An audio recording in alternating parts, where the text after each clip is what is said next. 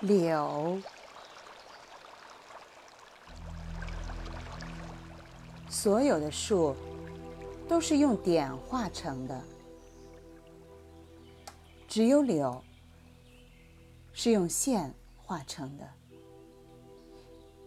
别的树总有花或者果实，只有柳茫然地散出些没有用处的白絮。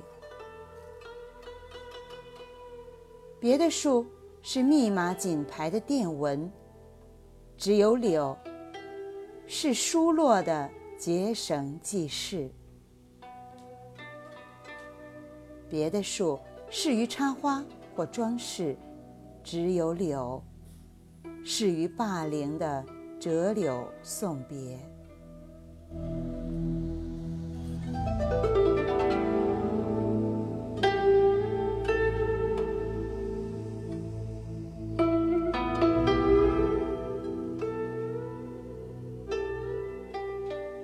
柳，差不多已经落伍了，差不多已经老朽了。柳，什么实用价值都没有，除了美。柳树，不是匠人的树，它是诗人的树，情人的树。柳是愈来愈少了。我每次看到一棵柳，都会神经紧张的屏息凝视。我怕我有一天会忘记柳。我怕我有一天读到白居易的“何处为春先有思，柳条无力为王低”，或是伪装的。情烟脉脉柳三三，竟必须去翻字典。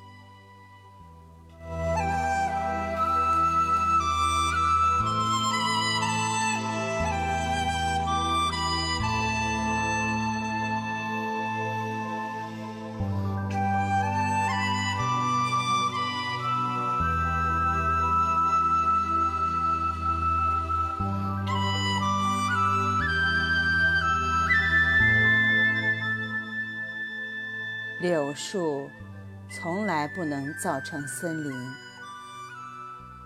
它注定是堤岸上的植物。而有些事，翻字典也是没用的。怎样注释才使我们了解苏堤的柳在江南的二月天梳理着春风？随堤的柳？怎样貌美如堆烟砌玉的重重帘幕？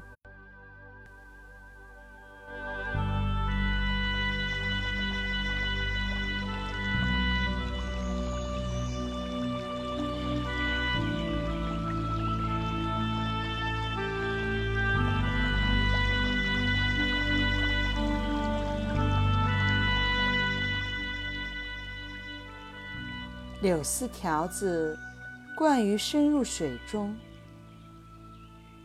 去纠缠水中安静的云影和月光。它常常巧妙地逮着一枚完整的水月，手法比李白要高妙多了。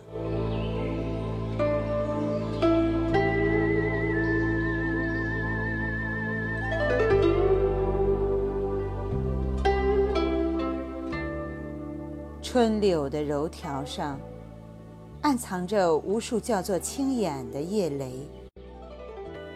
那些眼，随性一张，便喷出几脉绿叶。不几天，所有古丽般的青眼都拆开了。有人怀疑彩虹的根脚下有宝石，我却总怀疑。柳树根下有翡翠，不然，叫柳树去哪里吸收那么多纯净的碧绿呢？